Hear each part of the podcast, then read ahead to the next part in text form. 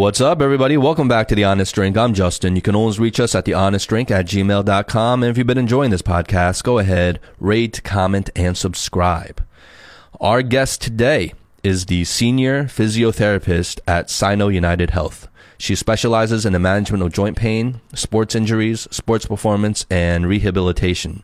She is very passionate about pain and injury prevention. Many of her clients are ex Olympians, Qigong world champions, Spartan elites, and triathlon competitors.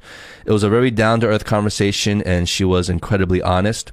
We got to do some myth busting and talk about some commonly debated topics around health and exercise. We learned some new tips, had a few laughs, and came out much more informed on how to maintain our bodies and manage our physical pain, whether you're competing in a sport, working out, sitting at the office, or given current events, staying at home. We had a great time talking. She's very open and direct, which I love. So, without further ado, please welcome Oni Xie.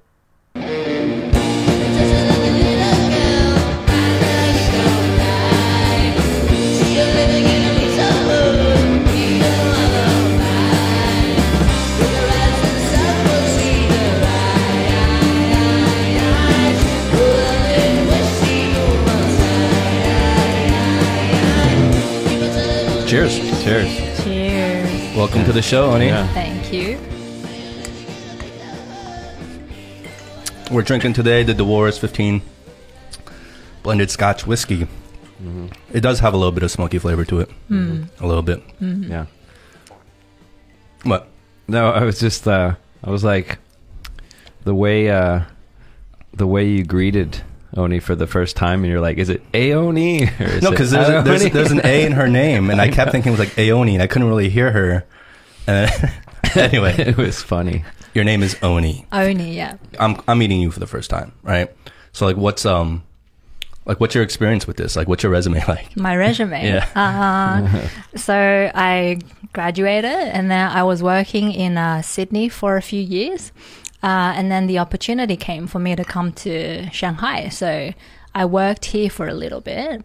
Um, and then I felt that um, at the time, I felt that I was um, too underqualified to be seeing like patients. I felt like um, I wasn't supported or supervised. Like I had a lot of more learning to do.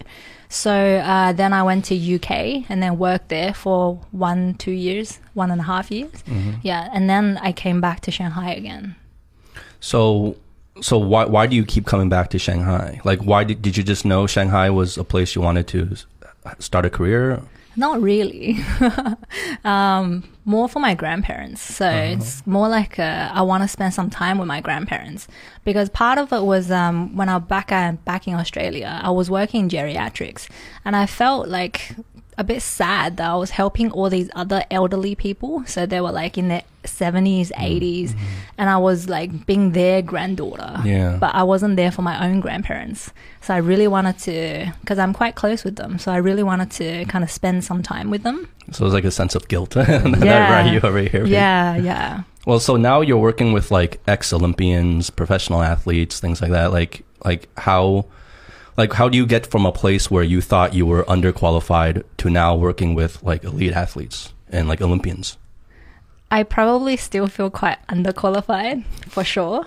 Uh, I think I'm always the type of person who will feel like uh, I'm not good enough for this. Um, But why why is that though? You you honestly feel that way, or have you done any self reflection to like to find out like why why why it is you feel that way? Um, well, I mean, like I've I've got a lot of um, I know a lot of passionate people in my life, and then I feel like um, they're really like into their job, and then they'll be like doing research out of working hours.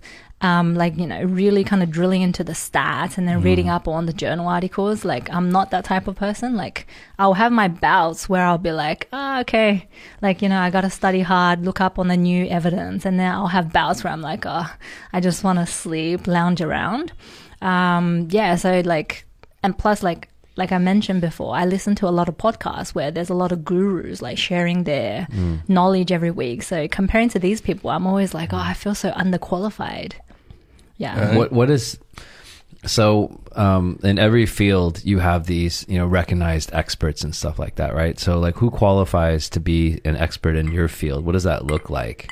Um, so I feel like um like this is like very personal perspective, but I feel like somebody who can just you know quote off journal articles, say for example, like you know, um, Davis et al. 2011 did this paper on like uh, mm-hmm. blah blah blah, and then they saw however many like subjects, and then this is what they found, blah blah blah. Like they memorized the journal mm-hmm. articles. Yeah. So to me, this person is like super passionate, really knows their stuff. And that's the kind of person that I'm looking up mm-hmm. to. So it's it's really it's really the level of passion you're looking at. Yeah. Right. Yeah. Because when you say like the articles and stuff, yeah, you have to have an interest, but a lot of that is like doesn't necessarily correlate to the quality of of care they can give, right? Just because they can regurgitate some like articles that they've read doesn't mean, you know, I, I don't think that's directly connected to like how good of a physiotherapist they can be, right? That's true. Yeah, because I think physio is a lot of like people skills as well,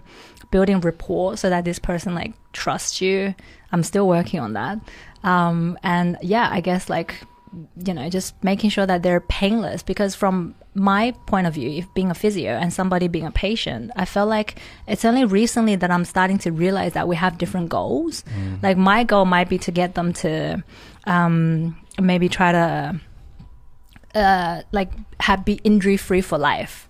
Like that's my kind of your philosophy, and goal. okay. But then for like that person, when they come in to see me, they're like, I just want to be pain free by this session, or at least like get rid of their immediate pain. Mm. So So, they're looking for the quick fix. yeah. Is that most patients you feel? I think so. Like I think most people like um don't come to you like they will have these little niggly pains and then they ignore it. So by the time they come to see you, they're already pretty like in quite a lot of pain. So they want to at least like cut down their current level of pain by as much as possible and as quickly as possible. Well, is there is there any such thing as a quick fix with physiotherapy? Like one session you can get rid of it, or is it always kind of a long term? I mean, the length of the journey can can vary, but it's always uh, a result of multiple therapy sessions and repeated good habits to kind of cure any kind of um, physical pain that they're going through. Or or can can you realistically expect results in one session? Uh, a- again, it depends on that person's goal. Uh, so, for example, like let's say if this person has like plantar fasciitis, which is pain on the bottom of the feet when they're running. So by the time they come to me, maybe they're already in like a seven out of ten pain, and they want to cut that down because it's like bothering them even when they're walking. Uh, so obviously, the quick fix is if I give them a massage, like they will feel better, right? Because like you've loosened up some soft tissue, and then you built that patient report because you've had that hands-on placebo kind of effect. So they'll feel a lot better. And then they trust you and they're like oh this is amazing. Like i'm walking out with like maybe two out of ten pain. But then that's the quick fix. However uh, most likely they're gonna like go try walking again and then their pain's gonna come back the same or even worse uh, three days later. So because I've been so kind of focused on not letting that happen, I really want to present what actually works, which is you got to do your exercises, you can do your mm-hmm. own massage. Like you don't have to pay like a thousand kuai and then travel to come and see me for an hour for a massage when there's a really quick fix and you can just do it at home. But some people might not like that. Like some people, I've only just come to realize that some people might actually just want to come for that social interaction and then they want to feel like somebody's caring for them about their pain like they want you to listen to their pain. Yeah so but then i mean for the long term if you want to get rid of that pain once or for once and for all they have to be active and they have to be doing things. And time frame wise each condition's a little bit different but generally uh, like a minimum two months. Do you find that um, a lot of people you know like they, they see you kind of as like that that that quick fix. Like oh i'll just go see you. I'll just go see oni or i'll just go see a physiotherapist if i'm feeling pain. Instead of trying to do the hard work of actually building good habits to avoid the pain in the first place do you find that as a common theme where people like don't really want to change what they're doing Oh yeah, for sure. Like I think 90% of the people is like that. So when I was working overseas because I was in the public health system.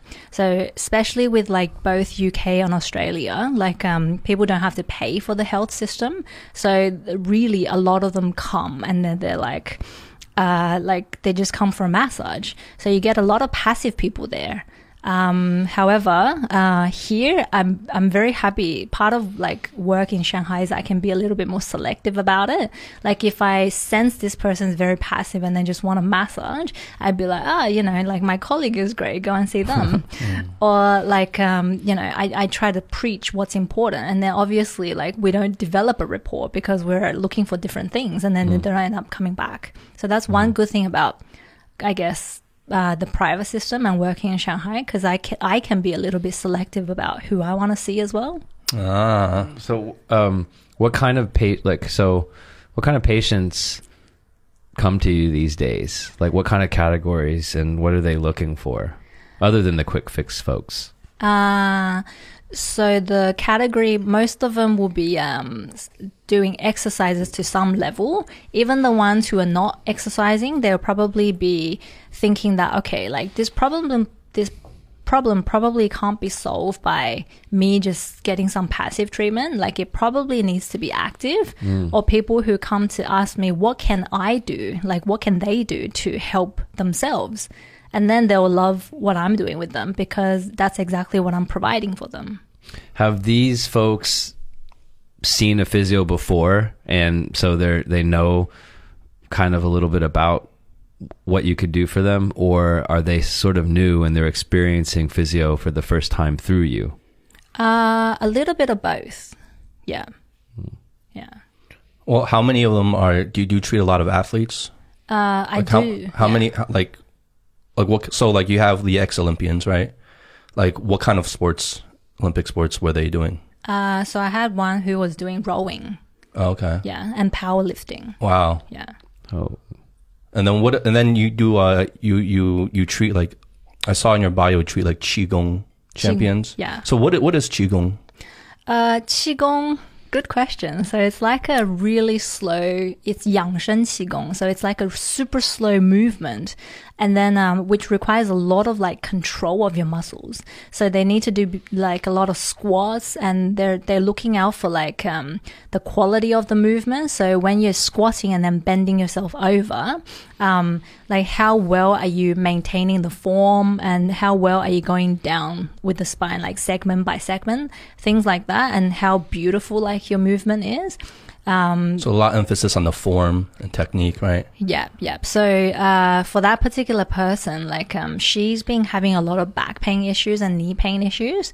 Um, so at that time when she came to see me, like she was having so much back pain because of uh, disc herniation. Uh, like the the doctors were suggesting surgery, but she didn't want to do it because it's gonna impact on um, how quickly she can return to sports. So that's why she came to see me. And then like she's super active, right? Like sports and exercise is like her life.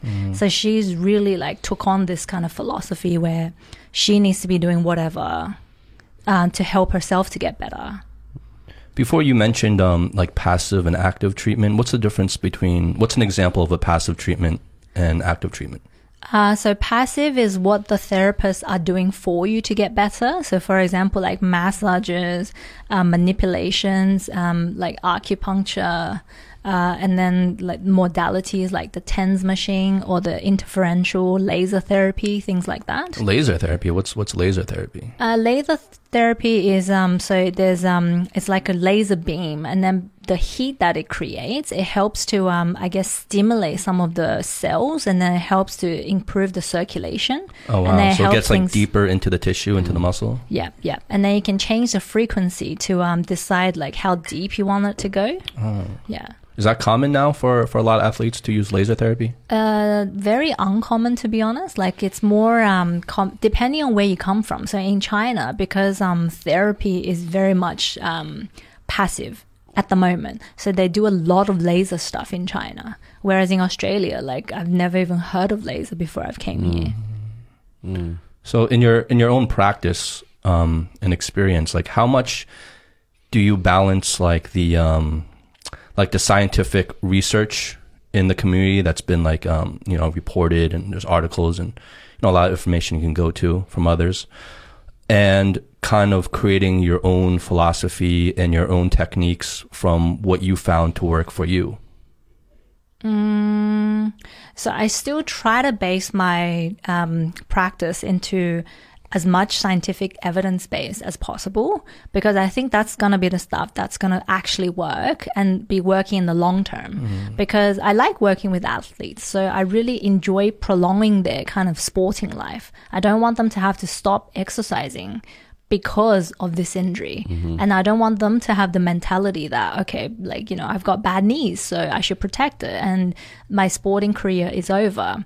Uh, however, uh, there's this other population that I like to reach out to who is the more kind of sedentary, more passive based. I would like to kind of preach to them that actually, you know, like if you just be a little bit active with some of the stuff that you're doing, you can have like a better life than what you have now. For example, like the office workers who are at the computer like 10 hours a day, a lot of them come with like pain uh, 20 out of 30 days or more, like neck pain or back pain. And some of them will even have like secondary symptoms, like they'll have headaches, dizziness, or like shooting pain, kind of radiating pain.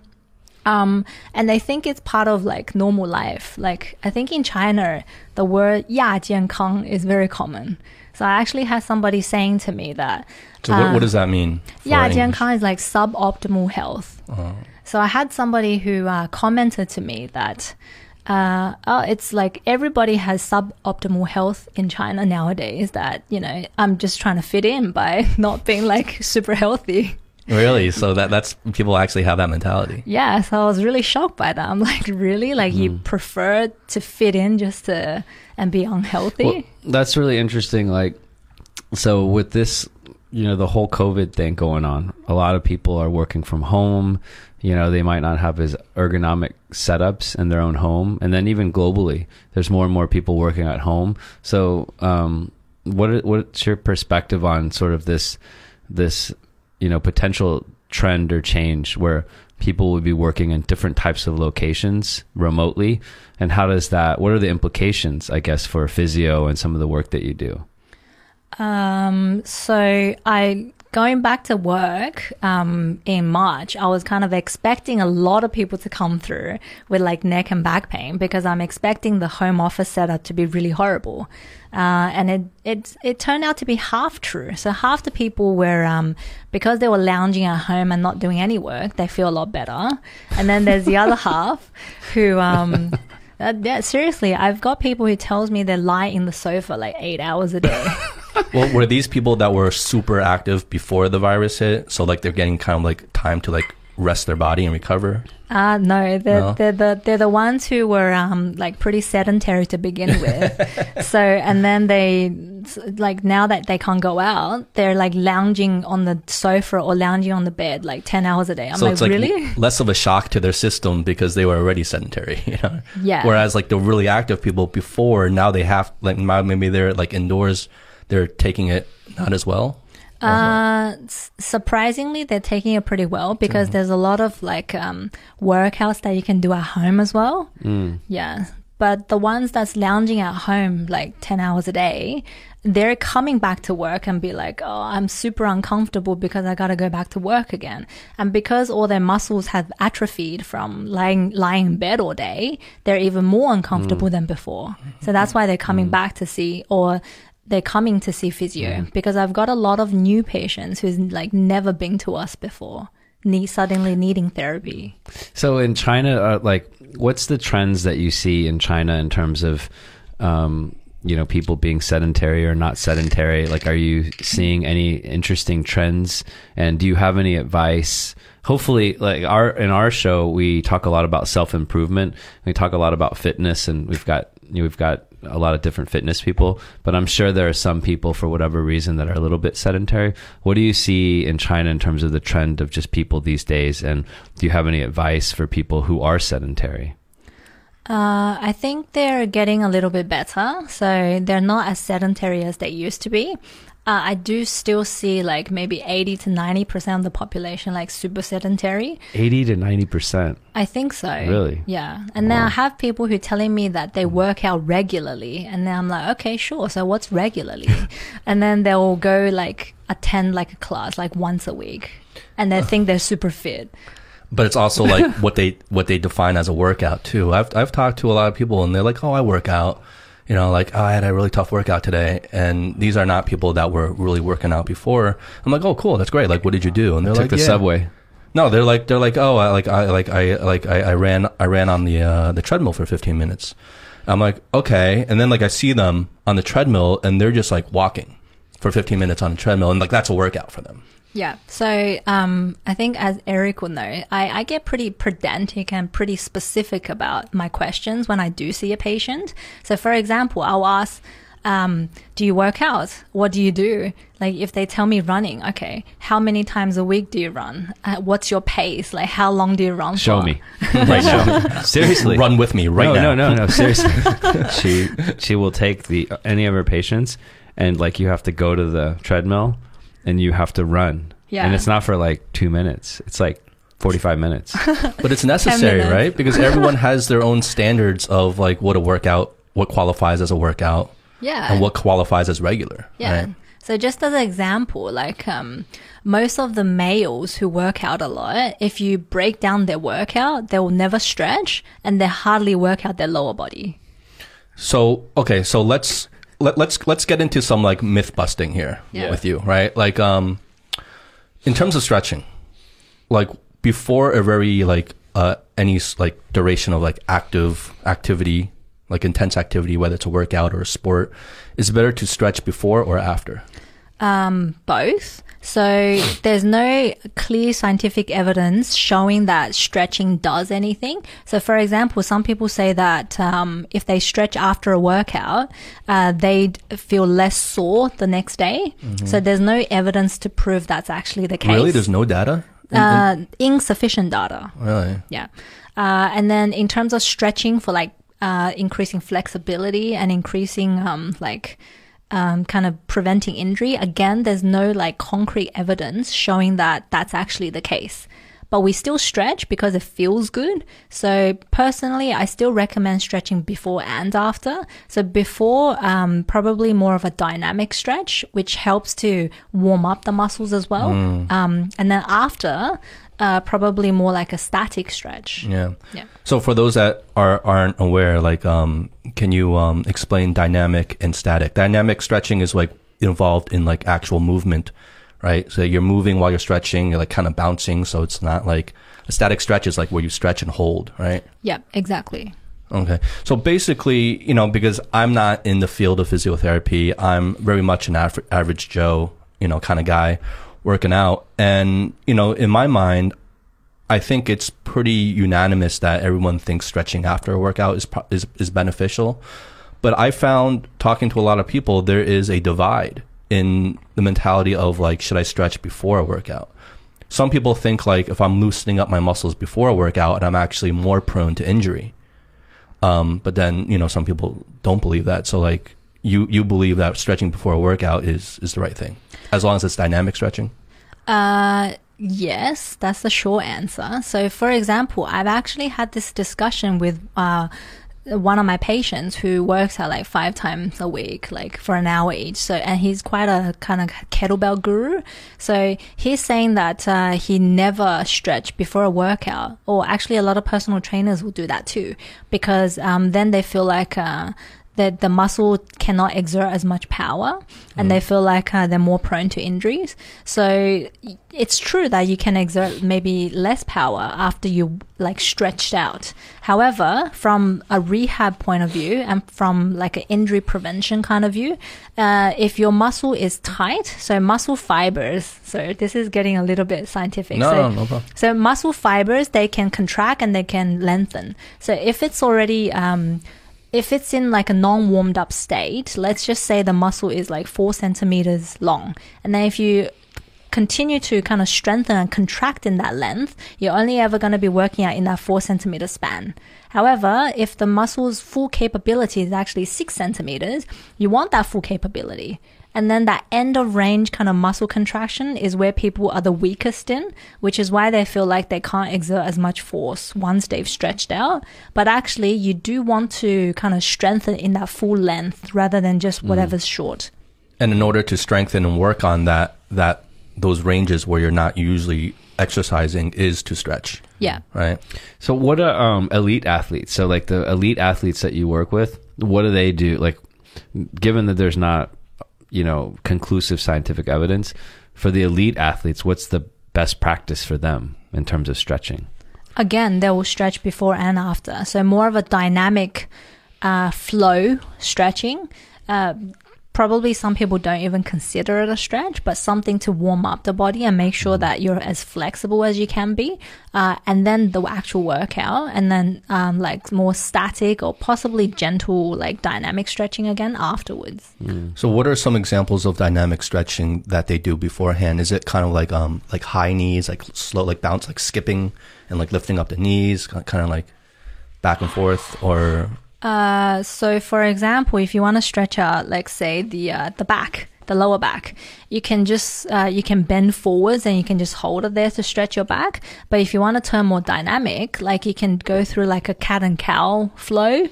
Uh, where you're going through um, kind of contraction and lengthening throughout the exercise to slowly kind of stretch it out more and more, or you can go like, or you can hold it into a child's pose, um, and just keep it there, or you can go child's pose and then coming back the other way, child's pose coming back the other way. but if you keep it there, that's that then that's static stretching. Yep. Okay, but Yeah. you you're you're saying it it should before the workout it should really be dynamic stretching, right? Uh, it doesn't have to be, but it'll feel more comfortable that way. Well, what about in a context of like performance? So, for instance, in gymnastics, you kind of have to be flexible because you you won't be able to execute, you know, certain kind of moves. But let's say that you're running. What are some common things like maybe running, um, you know, some type of boxing, um, you know, uh, maybe Spartan, that kind of stuff. So, what's the role of stretching in terms of just being able to perform the actual mo- motions? Is there a role? Uh, kind of. So again, if it's just dynamic stretching, so if you're not warmed up and you head straight into exercise, uh, like your muscle is not um, reaching its potential, so you're more likely to again injure yourself, and you probably can't exert as much power. But however, once you're nice and flexible and stretchy, and you can use the full length of that muscle, you're possibly also getting a better and a stronger contraction that way. So again, it goes back to that range of motion, the Yeah. range range of contraction. Yep. Okay. So like going back to some other myths, okay, another big one um, is for runners, right? Now, I've heard two schools of thought um, in terms of just general impact sports in general, something like running, long distance running, is that it's not good for your knees, that it deteriorates the knees because there's, you know, obviously there's constant impact when you're running on the ground, especially on pavement and hard surfaces. But then I've heard another school of thought that says that the more regular you do it, your knees and joints build up like strength from it. So it's actually helping the joints, especially the knees. Well, what, what's, what's your perspective on it? Um, so there's some recent emerging evidence. Uh, it's a long longitudinal study, which means that they followed a group of non-runners and uh, followed a group of runners, and then um, to see kind of the state of their knees, uh, and then follow them up for ten years. So what they found is actually the kind of degenerative changes, which is con- our commonly known as wear and tear, it's less in runners compared to non-runners. Really? Yes. Yeah. Wow. so where was this study done? I can't remember. Sorry, I'm not one of those gurus who can quote off all these things. Is, but is, is this a new study? uh, relatively, yeah. So new, as in like within the past decade. Wow. Yeah, So how, how, do you know how many people they, they, they, they studied in this? I can't remember. But a bunch of people, I would have to a, assume. a right? lot of people, yeah. So normally, if it was a study that was like 20, 30 people, we'll be like, uh, like might not be enough of a sample size for us to say this is a really reliable study. But that was one of the biggest studies where they a- at least uh, followed up a few hundred people. and over a course of a decade too, right? Yeah. Which is important. Yeah. So they found the people who ran regularly, and this is long distance running. I'm, I'm assuming they're Yeah. Well, how do you classify runner versus non-runner? yeah. Uh, so runner as in like they just run. So they weren't being very specific about how like what's the distance to be considered as long distance running. So there are two kind of um mechanisms behind that. So number one, if you run regularly, you're keeping your muscles in shape. So you've got better muscle tone and better muscle flexibility when you're running. Uh, and the other thing is as you're using the joint, so our brain is very um you can think of it as very lazy. So if I'm constantly using that joint, then it's thinking, okay, uh, I need to use this joint, so let's build more bone density as well. However, if you don't ever use that joint, the brain thinks that, oh, I don't use this joint, let's put less bone density there. So it actually helps to kind of maintain the bone health as well as the muscle health if you do put a little bit of weight bearing through it. So, okay. So, one of your goals that you said earlier was to um, help people be injury free for life. And then you also alluded to kind of like um, helping athletes prolong their career and stuff like that. So, would you recommend like running to everyone given that a fundamental condition for being a human being, the quality of life is to be able to move and walk around and stuff like that. So, like, would running be on the top of one of the things on the top of your list for activities, or are there other ones that you would recommend? Uh, so no, I wouldn't recommend running to everybody. Uh, reason because I like, in terms of movement, I think the more variety, the better. Uh, so number one, because running is so repetitive, uh, there are like, yes, so the study shows that they actually have better joint health if you do run. Uh, however, like I said, they won't, I can't remember if they were very specific about how long they actually run. So actually the super long distance runners, especially if uh, your body is not built for that sport, um, you are like, you probably will injure yourself as well. So I don't like to recommend people to um, uh, be into one sport. I, I I like to recommend people to have a variety, as much of a variety as possible. Yeah, I, I would have to assume that with running, like I, I can see how running can increase your joint health and overall at um you know a balanced amount of running, I guess. But there's got to be a point where you're running, and if you're running for too long, too often, it's got to be adverse to to the health, right? There's got to be a point where it dec- starts declining. Yeah. So I think this is kind of like nutrition as well. So you know how say for example, if people say like um, like goji berries are good for you. It doesn't mean you go ahead and start eating like mm. like a kilo of goji berries every day because goji berries actually contain a lot of fructose, a lot of sugar. So if you're gonna eat that much, you might end up with diabetes. Mm. So I think like like everything like you know in moderation. Mm. What what is the real health benefits of goji berries? Because I, I hear that a lot, I, but I don't really under, I don't really know what the actual. I don't even know what goji berries are.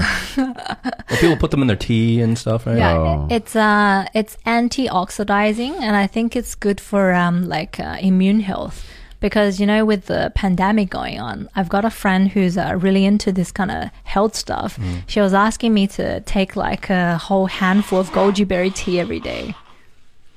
So, um, between running and swimming, right? Because especially, I think a lot of the older generation, like my parents, right? My parents are like, you know, don't run, you know, because like I'm, I'm, I'm like overweight, and so they're like, you know, don't run. You're too heavy to run. You know, you should swim. You know, swim because it doesn't put impact on your muscles, and it's a full body workout, and you get to like kind of float in the water, and you know, it's still a great workout, but you're not really putting any impact. Um, is there is there a lot of truth in that?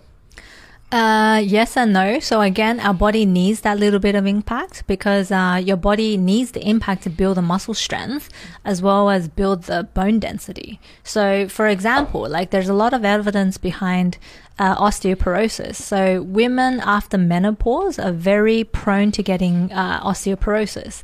So, all the exercise that's uh, proven to work to slow down osteoporosis are weight bearing exercises. So you have to use that joint for bone to build in that joint. What do you do? So, what kind of stuff do you um, normally do? I try to vary as much as I can. Uh, so, like on Mondays, I'll play badminton. On Tuesdays, I, I'm trying to do a little bit of yoga, so more stretching based. Uh, on Wednesday, um, I try to go for a run. On Thursdays, I do personal training. So more strength based workout. Fridays, uh, trying to do a bit of yoga again. So I'm actually like super tight. Like nobody believes that a girl can be this tight uh, until I show them. Yeah, I'm I'm really really tight, and this is like genetics. Like I'm just born this tight. So I hate yoga because it's so hard for me, but I do try to do it.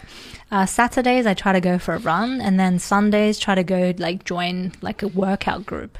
What kind of yoga do you do? Is it like the Bikram, like heat yoga, like hot yoga, or just normal? Mainly just uh, like uh, yin yoga, so like the kind of static stretching based. Okay. So you work out seven days a week? Uh, five to seven. Wow. Yeah.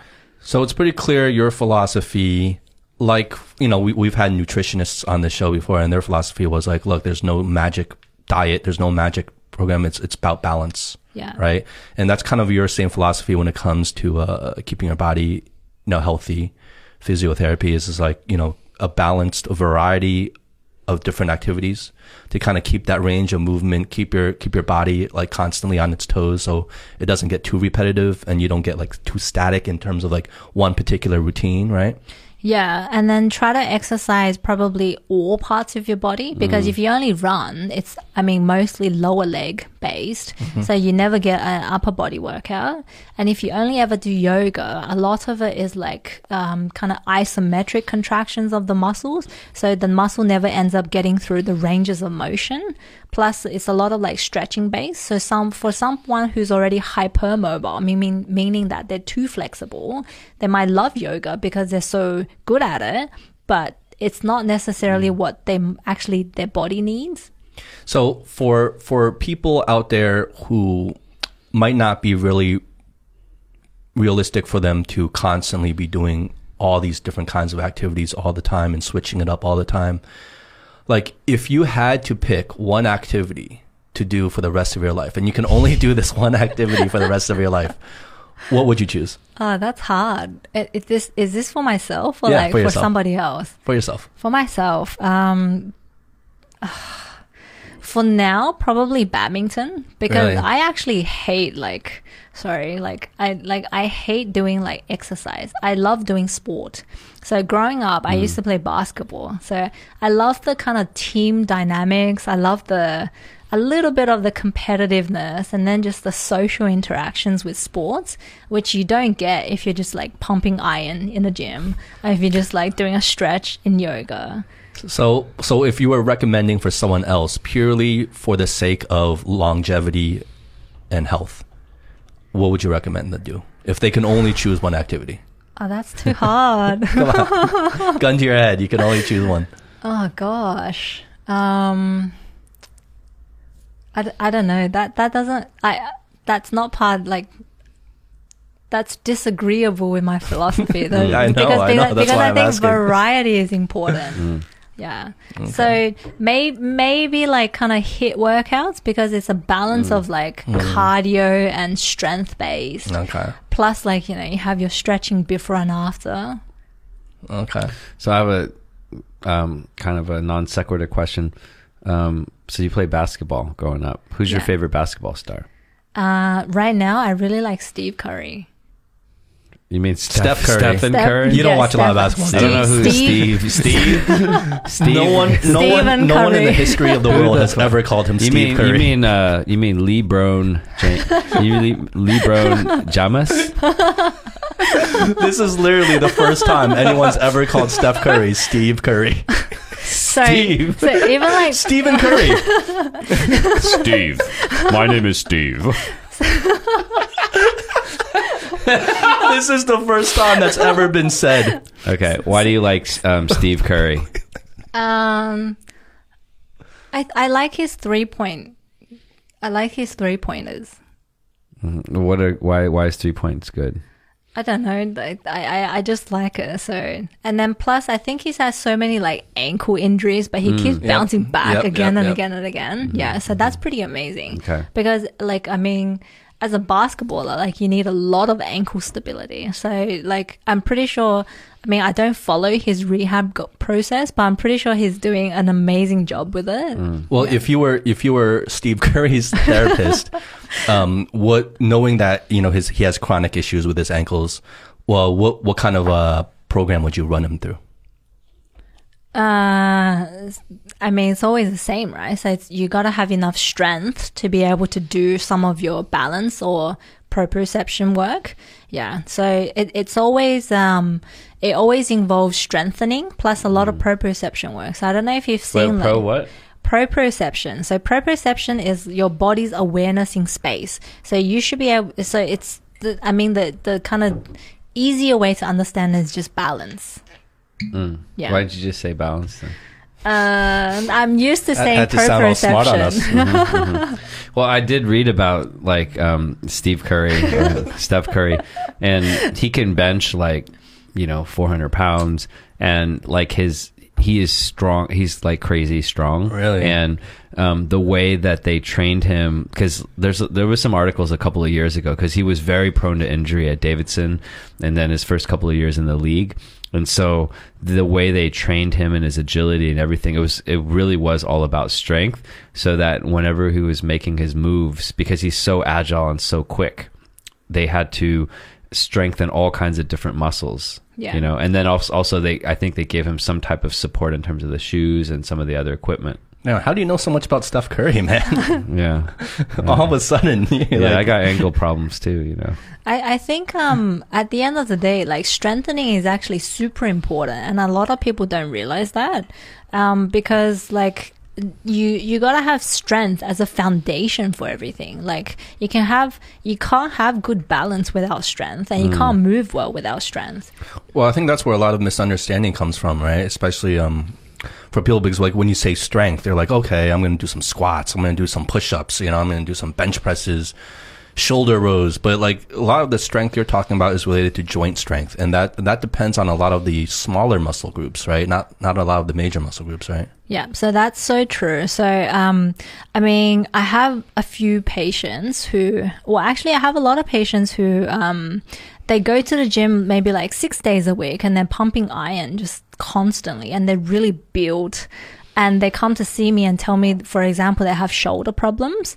So, um, it's really easy to see why because they're focused so much on doing like the big muscle group exercises like the bench presses, the pull ups, um, kind of the raises. The the vanity muscles, right? Yeah, so whatever looks good, Yeah. and that they never work on the smaller muscles. So, for example, I've got a patient right now who has left shoulder pain, very, very good body, like six pack, um, everything. Like, however, when I ask them to do one small muscle group, um, like just one minute of this super simple exercise on the left side, which is their injured side, they feel like a seven out of ten fatigue from just doing one minute of it. Whereas on the right side, they feel absolutely nothing.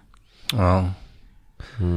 So it really is like that attention to like a lot of like that stabil- those stabilizer muscles, right? Like, Yeah. I hear that term a lot. It's like the stabilizer muscles, especially with the shoulder, a lot of like the rotator cuff. Um, it's like a lot of the smaller muscle groups that are that the rotator cuff is surrounded by. Yep, yep. So you can imagine your muscles like an onion. So you've got the outer layers, which is the bigger muscle groups, and that's for um, power.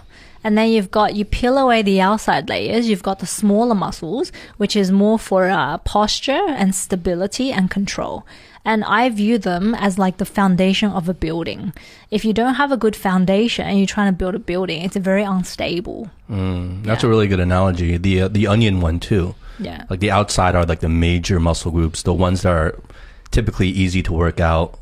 But then it's, you peel away in the layer, and then you're mm. surrounded by all the like the, the smaller muscle groups, mm. the ones that you don't even know are there. Yeah. Right. So that's why sometimes when you you go see a physiotherapist like you, and you you ask them to do certain moves that are really simple, but moves that they don't really necessarily do too often, all of a sudden, like the next day, they feel like really sore, and they're the, because they're working out like muscles they've never even probably used before. Right? Yeah. And what people don't realize is sometimes they they get injured or their big muscle groups get really sore. So, for example, something very common is the upper traps. So, a lot of kind of like um, people who like to go to the gym, they have a lot of upper trap soreness. What they don't realize is that why is the upper trap so sore? Like they got to think about it. Uh, is it overworking because it's trying to work for the smaller muscles that's not working? So if if they have a very stable shoulder, their shoulder should be externally rotated and depressed when they're doing, for example, like a shoulder press. But when that's not happening, um, and that's not taking any of the load that is supposed to, then the upper traps is doing the work. So they might have tight upper traps, because it's overworking for the rotator cuffs, which is why the massage will feel good because it's um, kind of releasing the tired upper traps, but it's not going to solve anything because their movement pattern is still incorrect. So they could feel better, go back to the gym, and then the same problem is going to come back again. So with massage therapy, massage therapy is always just really a quick fix. It, it can never really get to the underlying root problems of injury and pain. I don't think of it as a quick fix. I think of it as part of the treatment. And it's a necessary part of the treatment. Because, for example, if your upper traps is already too tight, uh, I don't know if you've seen anyone with uh, like say shoulder one higher than the other. So the higher shoulder, it could be possibly from the upper traps being so tight that it's pulling the shoulder up. So when that's the case, you have to do manual therapy to loosen up that upper traps uh, for that shoulder to go down because otherwise uh, it's starting off in the wrong position and then whenever you try to move it's it, it, it's wrong throughout because it, it wasn't correct to start off with So what's what's your view on like um, massages, stretching versus like uh, foam rollers? Right, foam rollers are, are very popular now. Everyone's using foam rollers. Is that just this pretty much the same thing as as stretching, or is that a better way to stretch? Uh, it depends. So, for example, so if they have a tendon problem, now, like within the rec- recent decade, what's been found is that um, tendons, especially insertional tendinopathy, so where the tendon attaches onto the bone, they found that uh, it usually happens because of either a compressive force or stretching force. So, in that case, I shouldn't be recommending stretching because if it's uh, if it's inflamed from too much stretching, too much pulling, and you're stretching even more, then it's going to make it worse. So don't stretch if they have like an insertional tendinopathy. However, uh, if uh, so, in that case, I'll recommend foam rolling. Okay, Yeah. but that's a very specific case, right? It's a very so. Uh, so I mean, if you're injury free, then do whatever you want. Like you can stretch, you can foam roll, you can use a Theragun. So like kind of the yeah, like that that hammer, that jackhammer, like massage thing. Yeah, so that's quite popular nowadays as well. Yeah, yeah. Can get very expensive.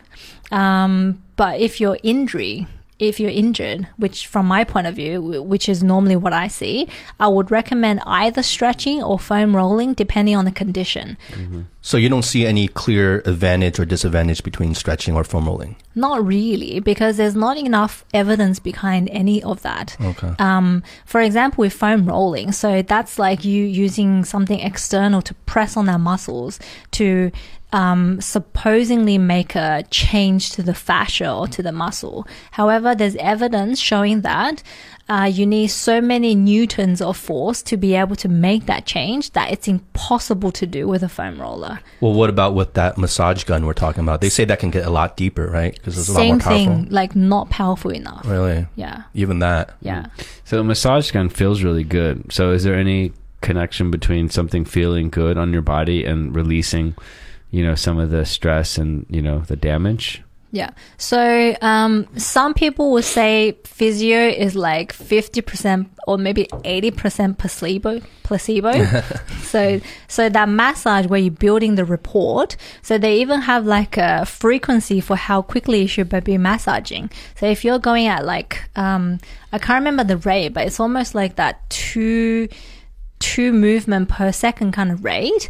They've shown that that movement is the most comforting um, speed for trying to calm somebody down. Two, you mean like like that? Yeah, but Go harder, but go harder. two per second. I know it feels so good, right? Feels good, Eric. Like, yeah. Yeah. that part. Oh, that Yeah. feels good, Eric. So, and then part of making that person feel good, and if they believe in what you're doing, because they're like, oh, this this person knows what they're doing because I'm I'm feeling better from doing it.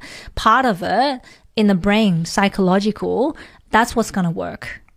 Hmm. So what's what's your view on like a lot of the holistic approaches to to therapy when it comes to um, like physical in the in the body? I, I think it's probably a mix like half and half. Mm-hmm. Yeah. So there are evidence behind a lot of things and there's a lot and there's not enough evidence also behind a lot of things. Yeah. Yeah. So if you listen to if you read the journal articles and if you listen to the physio podcast, you'll find that a lot of things are inconclusive. So sometimes I'm questioning like why am I even in this field? Because half the things is like not even proven. Like half the things just seem placebo. Yeah. So, okay, to that point, um, part of what you do is remove barriers for people that want to do exercise or do sport, right? So, from your perspective, what's the value of exercising and doing sport? Uh, I think so. For example, if you're doing exercises and you're weight bearing, it's preventing osteoporosis.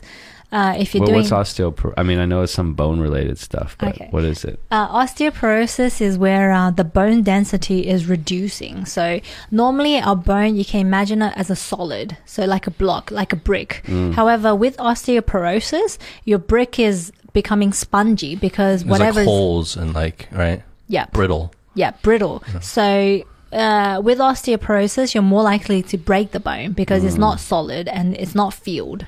Yeah. So exercising wise, that's good thing for it. Uh, for the heart, uh, our heart is also a muscle. Uh, so if you're doing cardio exercises, that's exercising the heart. So for example, like um, I actually recently went to see my colleague who's a cardiologist because I was ever since I got the Apple Watch, I'm like, oh, my heart rate is like like like um kind of abnormally high. Like if i do like a run my heart rate will be at 190 but if i see other people's heart rates at 150 so i went to see her and then she did an echo and then she found that um my heart is smaller than the average size. So then it has to pump harder to be able to meet the however hard i am working.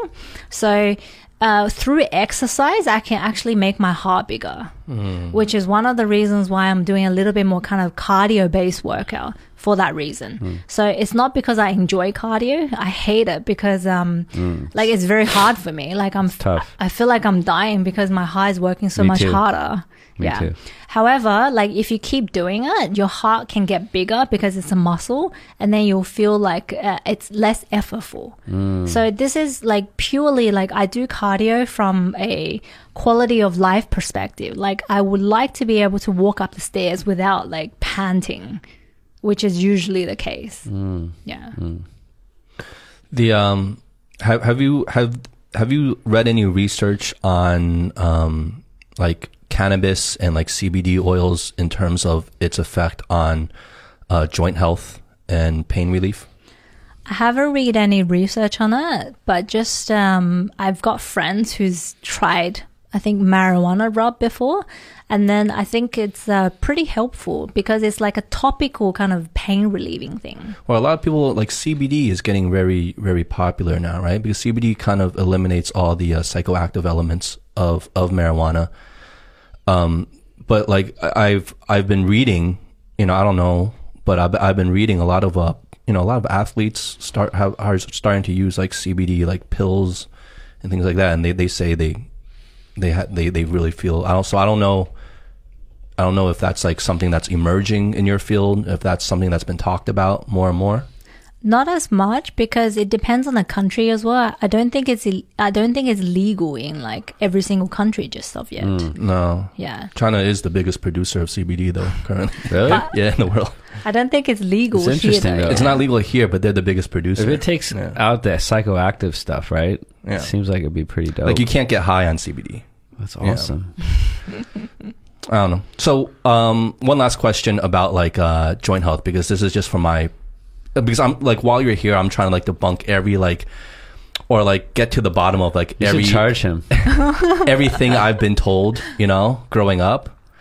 And um, you know, one thing is like lifting weights. If if you're still developing as a kid, you, you know, you're not fully matured yet. Like let's say you're in your early teens.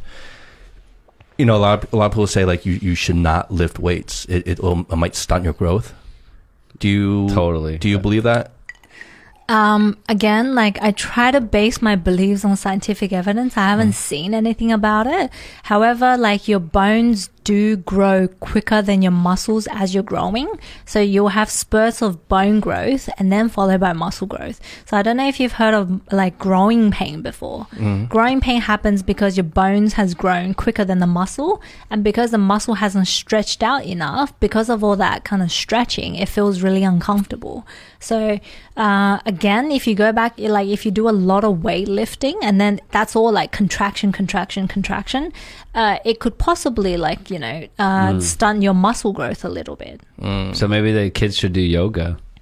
Uh, ag- Yeah, again, probably a variety. Like, I mean, for kids, I highly encourage them to just go out and do a lot of sports. Yeah. And they shouldn't be focusing on one sport. They should be like varying as much as possible. Mm. Yeah, when I was growing up, my parents were always like, "Oh, you know, swim. You know, like you're still developing. You want to swim because like it lengthens your body. They wanted me to be There's- be taller. There's all these myths. So like what would be the I mean like our like our audience we have, you know, athletes, regular joes, sedentary people, et cetera, et cetera, right?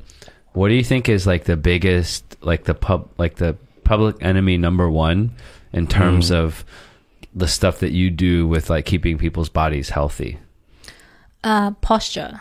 So, I think what people don't realize. Me and Justin just Yeah, I just sat up. I got I sat up. I just I just pulled my shoulders let me back. move my bit. microphone real quick. Yeah, oh damn, it's like Sit- sit five taller, feet yeah. higher. Yeah. so, What were you saying? like so i'm quite fidgety like what people don't realize i don't know if you guys heard the saying or not uh, that uh, 10 bad postures is better than one good posture What does that mean?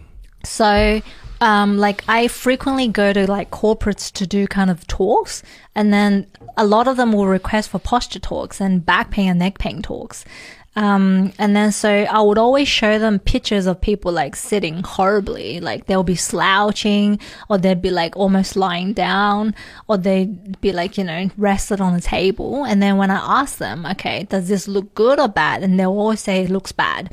However, uh, think of your postural muscles as you've got a hundred different muscles working or like think of it as a corporate point of view like whenever you work there's always a team working together. So if you're always staying in one posture and you never move then you're always ever using that 10 postural muscles. But there's a hundred of them. So you should be using all of them so that those 10 don't get overly fatigued so if you're within the hour, if you've moved through 10 bad postures, that means that you've used 100 all of your muscles because they've all worked. Then mm. none of them will ever fatigue.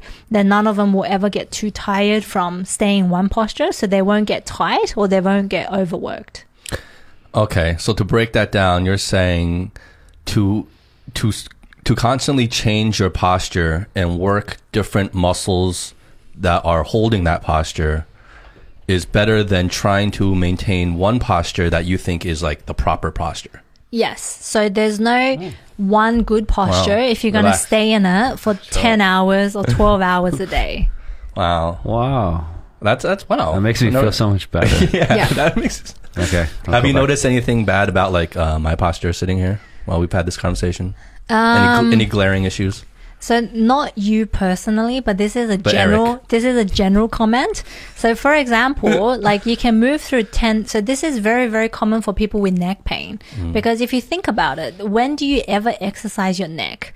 Like nowadays, when do you ever look side to side at people around you? When do you ever look up to the sky to see, you know, how many stars or things like that? And when do you ever look down to the ground?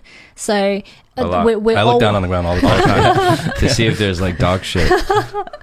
Uh, but in general, like, you know, you move every other part of your body, but you hardly ever move your neck. So you could be moving from one bad posture to another bad posture, but your neck is still not moving.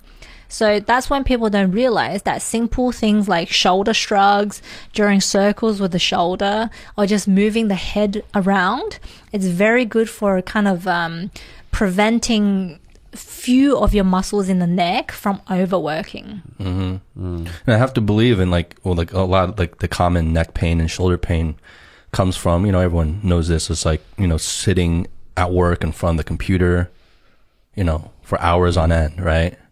like what what kind of like is is the uh is what they say is to like you know just get up and move around a little bit you know that's that's probably the best way to So again, to handle that uh, like I asked a lot of people with neck pain, I'm like, do you get up often to move around? They say, yeah, like I get up, go get water or go to the bathroom. Mm-hmm. I'm like, but yeah, but that's moving your feet. Like, are you mm. moving your neck when you're doing that? So you actually got to stop and draw circles with your shoulders and you actually got to stop and look around, look up and down, like tilt your head side to side to actually move different parts of your neck.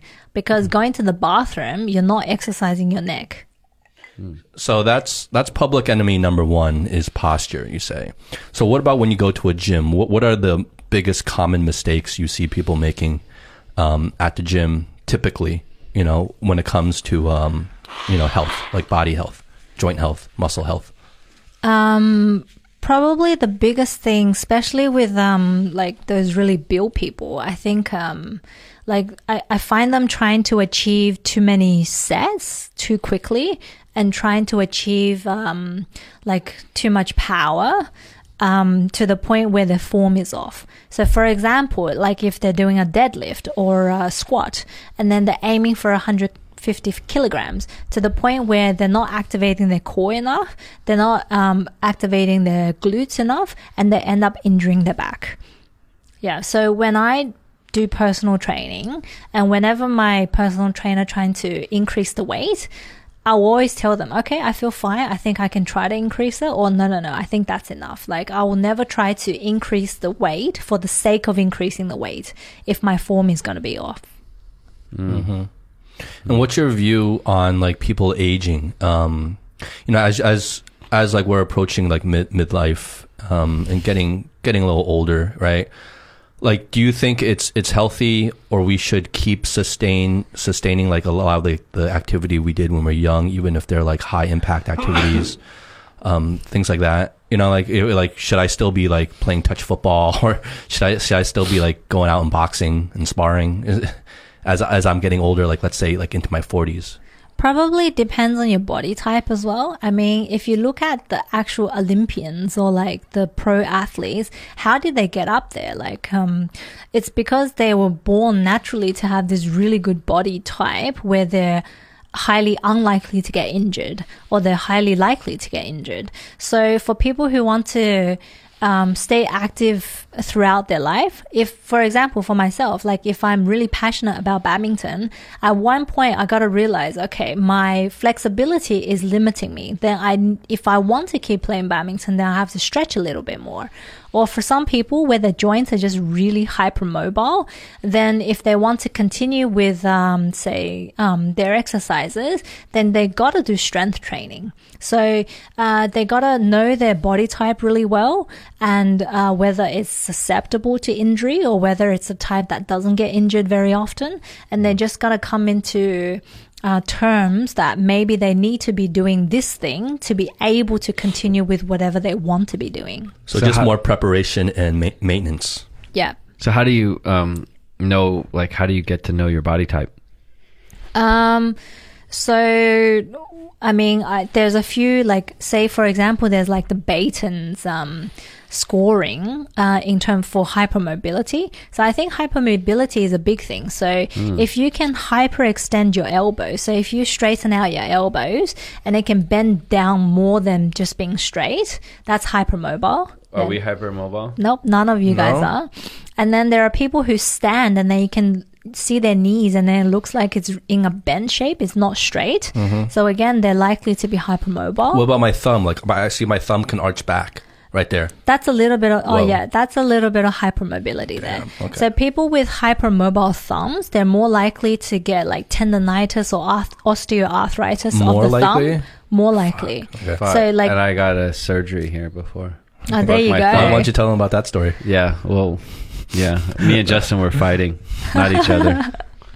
There you go. So, like, if you use your phone a lot, or if you're um, like carrying a lot of heavy things, needing your thumb, and you're hypermobile, you're very likely to injure it. Um, so, actually, in my clinic, I feel like 80% of the people that I see are hypermobile. So, that kind of body type is very prone to injuries. So, if people are interested, they can go up and look up the Beighton score. And then they How do you spell that? B E I G H T O N. Okay. It's pronounced Stephen Curry. Steve. Steve. Steve. We're never gonna let that go. Amy. We're never gonna let that go. Um, yeah, so like that's a score to kind of if you're scoring from memory like seven out of nine or more, uh, then you're hypermobile. Yeah, so things like without warming up with your knee straight, can you bend down and touch your fingers to the floor? So some people they can touch their fingers to the floor, and they're telling me that they're very tight because everybody else in the gym uh, in the yoga class can touch their palm to the floor, and then I show them, look, this is all I can do, and they're like, really? Like they they don't believe it. Yeah. So people who are hypermobile, they're they're very prone to injuries. They need a lot of strength exercises. Really, that's counterintuitive to me. I would think hypermobile people would be less prone to injury, right? Because they're like they're more flexible. They can have more range of movement. So if you think about it this way, so hypermobility is because the joints are too lax. So two bones form a joint. So when you have very um, tight ligaments, the joints, so the two bones only move a little bit. However, if you have very loose ligaments, then the two bones can move a lot. Mm. They need that stability. Where is it going to come from? It's going to come from the muscles. So those people might actually feel like their muscles are super tight because the muscle has tightened to try and give that stability. So if they stretch out, they'll they'll immediately like quite quickly be able to be very very flexible. However, that's not necessarily good because then the joints are hypermobile. So the only way to kind of balance that out is to have super strong muscles to be able to provide that stability. Okay, that makes sense. one, one last topic I want to get to you about is um, like you personally, because we've been talking about like physiotherapy and, and your perspectives and your, your expert, expertise on the field and information like that. But um, your your own personal journey, like what's what has been the biggest struggle for you in this field? Um, I think especially for the private practice, because I've always like overseas, I've always worked in like a public health system where the goal is okay, everything's got to be scientific based. You got to get them try to be as active, like actively involved in the treatment as possible. Uh, and if they're not active, just discharge them. So that's always been my mentality. Like, do what actually works or just don't come and see us. However, in the private practice setting, uh, what's been really hard for me is that um, trying to, I guess, provide something like for example something passive for this person to build a rapport with me first so that they actually feel better when they leave and then trust that whatever that I'm going to give them later it's going to work for them in the long term. So that trust and relationship, Yeah. really. Yeah. Yeah, I would think that like because in earlier in this episode you were talking about like that's one of like the kind of key foundations you have to build with your client because a lot of it like you say a lot of it is mental, right? Is that placebo mm. effect as well. And that would I would assume have has to heavily rely on how much you trust your physiotherapist, the relationship you have with them to um to build that, you know, mental side, I guess. Yeah. So for the ones who I think they already trust me because they're coming for something with what can they do to make them feel better, those type of people, like it's possible that I've never ever touched them. I've never had any hands-on therapy because I already trust that they know that whatever I'm giving to them is going to work. There are the other type of people who are like, "Oh, I'm coming here with like say tight neck, it feels really sore. Can you can you do something for me to make me feel better?" Mm. Yes. So for those people, I might be very hands-on. So it might be a lot of manual therapy mm. to make them feel better first so that they're actually going to listen to what I'm saying mm. that's going to help them for the long term. Is that is that one of the hardest things is to get people to really buy in and to listen to to your advice? I or do you find most people like just get really stubborn? You know, like they may like yeah yeah yeah, but then they just kind of like in one year out the other kind of thing. Um, so again, like I've been reflecting because, for example, I see that some people are very, like some physios, they can be very passive based. And then I see that they're like super, super busy with their workload. And then I'm like, how come um, they're so busy, even though like they're just providing things that's not working in the long term. So I've been reflecting on my own practice as well. And that's when I realized, okay, you at least got to make them feel better when they walk out the door so that they're trusting what I'm going to say next to them. Yeah. So it, it's part it's part like physiotherapy, part psychotherapy in a way, right? Yeah, so which is why like um I used to never do manual therapy and I really suck at it. but now um I would do a little bit of manual therapy if that's what's going to help this person listen to what I will say next that's actually going to help them. Mm-hmm. Yeah. Where, where where's your clinic? Where's my clinics? Uh so it's SinoUnited and um there's five locations, but I'm based at the Shanghai Center location. Oh wow. Yeah. So how long have you been based there? Uh, so because I've been like in and out of Shanghai, I think in total maybe like three years. Okay. Yeah. Okay. What brings you in and out of Shanghai? Like, why do you keep? Just make up your mind, damn it.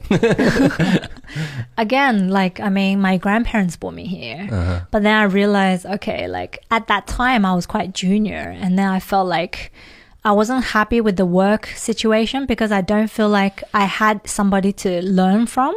And I enjoy having like a mentor who I can learn from. Um, because I'm the type of person who don't look down on things. Like I don't compare to people who's like worse than me and I feel great about myself. Like I like to compare with people better than me and then like strive to be like them. So I was like, oh yeah, I, I don't, I'm not getting any learning here. So I decided to move to UK and then come back. Okay. Do you feel do you feel the landscape's changing here, where you can you can have people you can learn from here now? Is the is the field getting better, or or not not so much yet?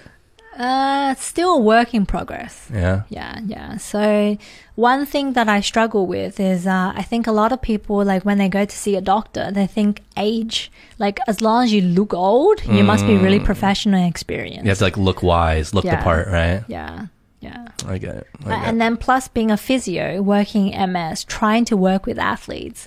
For example, like, you know, the bodybuilders, like it's very hard for them to go past that mental stage. Like this young looking girl is going to help them. Yeah, right. Especially like a buff dude who's like very like alpha or something like that, right? Yeah.